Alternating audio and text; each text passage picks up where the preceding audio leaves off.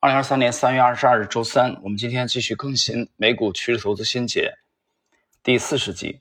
四十集呢，这一期的内容是啊，我们借鉴的是读书学习修炼公众号翻译的呃内容啊，是它这个日期发表是在二零二二年六月十一号。这个题目讲什么呢？今天主题讲马克米勒维尼啊如何来识别这个卖出，就是清仓的时机。我们看他原文翻译的内容。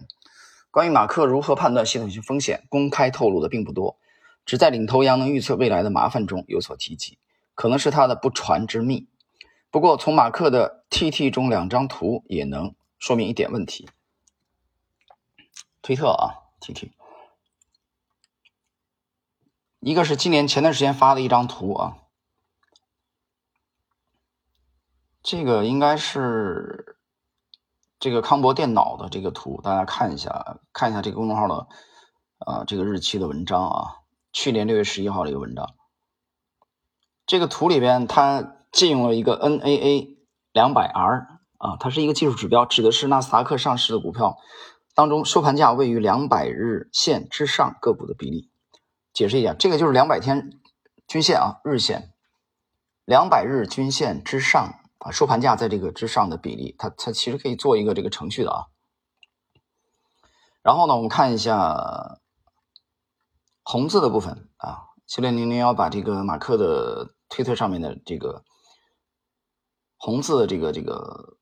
英文的部分啊，给它翻译了翻译过来。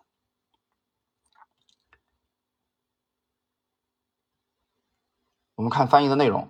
，NAA 两百 R 在。百分之五十以下，而纳斯达克综合指数创下历史新高，不祥之兆，向 MPA 用户发出卖出信号。解释一下什么意思啊？解释一下什么意思？就是很多人他只看指数创不创新高，对吧？但是今天这个 技巧，马克讲这个技巧的介绍什么？就是指数是在虚创新高，虚啊，虚实，虚。为什么？怎么解释这个虚呢？就是指数纳斯达克虽然创了新高，他举个例子，但实际上有纳斯达克当中有百分之五十以上的股票，它的收盘价低于两百日均线啊。我解释的很通俗了，听懂了吗？所以这叫虚创新高，就这个这个新高创的不健康。我们接下来看，二零一九年四月二十四号啊，他发了一张图。从这两张图中，我们可以发现，股魔的判断标准之一就是 NAA 两百 R。和纳斯达克啊或一百出现了这种背离的现象，两图中 NAA 两百 R 都低于百分之五十，而指数创出了新高，说明只有少小部分个股在上涨，行情处于撕裂状态，不可持续。呃，我们进一步解释，大家如果之前听过道氏理论的话，你应该还记得啊。呃，查尔斯道非常强调的是，无论是股市晴雨表也好啊，早年查尔斯道自己零散的文章也好，因为汉密尔顿是把他的文章给他。结集啊，出版，然后又有了一定的这个这个，发扬光大。那里边查尔斯道讲的非常清楚的是两个平均指数相互印证，大家还记得吧？我之前解读过的，呃，没有学好这部分内容，你可以倒过去听一下啊。我们在这个半不同的这个实战的初级听单里有这个内容，就是他讲的相互印证。但是今天这个技巧讲了就是一方面某一个指数，比如纳斯达克指数创新高，但是这个新高没有得到。呃，纳斯达克的成分股的支持啊，就一半以上的纳斯达克的股票的股价低于两百天均线，所以只有少数股票支持这个创新高的行为，这就是典型的一个背离。OK，呃，接下来是秋练零幺自己啊的发挥了啊，就是他他解读了一下，就是他举个例子，比如说，呃，他是用 A 股的创业板啊对标纳斯达克啊来看这个两百 R 占比的这个指标。然后这里最后有有一张图，修炼零幺这个图，我觉得呃很很精彩，跟大家介绍一下。二零二一年二月份那个抱团的顶啊，还没有还没有创历史新高，很明显，CYB 创业板啊，两百 R 低于百分之五十，且指数越高，该比例越低，极度的分歧。什么意思呢？呃，大家去回顾一下这个二零二一年二月份啊，那个那个顶顶部那个顶部，其实它这里用。创业板对标的纳斯达克啊，我倒觉得其实不但是创业板的问题，大家去看，比如说沪深三百，啊，因为上证指数的确是是失真啊，我们基本上不太去关注它。以沪深三百为例，同样大家可以看到这种现象啊，在重要的顶部的时候，往往会出现这种这种现象，比如二零二一年二月份啊，指数的这种虚涨，支持创新高的这个股票的数量越来越少。这一点呢，其实在这个二十多年前啊，我到上海的呃之前的半年也发生了这个现象。那是二零二一年，因为我二零二一年的呃二零零一年的七月份去的上海，那个牛市的终结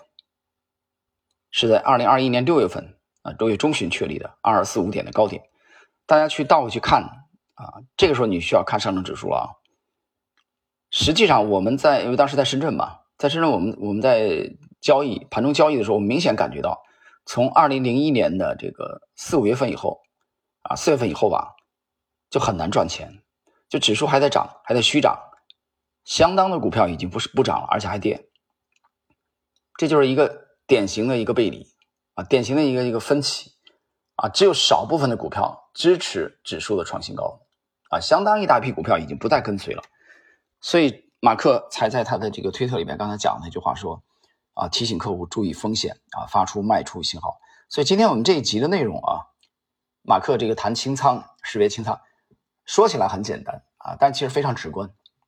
非常直观。就是他不是去用某一个专家的观点，或个人的这种啊，所谓的这种直觉，他用的是，他还是听从市场的语言。关于这一点，奥内尔其实讲了很多次啊，就是关于市场，每个人都能说上几句，对不对？卖菜的。这个送外卖的啊，大学教授啊，一个牙医都可以发表他对股市的评论，但这些评论基本上都是属于扯淡，浪费时间，你根本不要听，这都不应该是你的卖出依据。你的卖出依据唯一的应该听谁的？Market price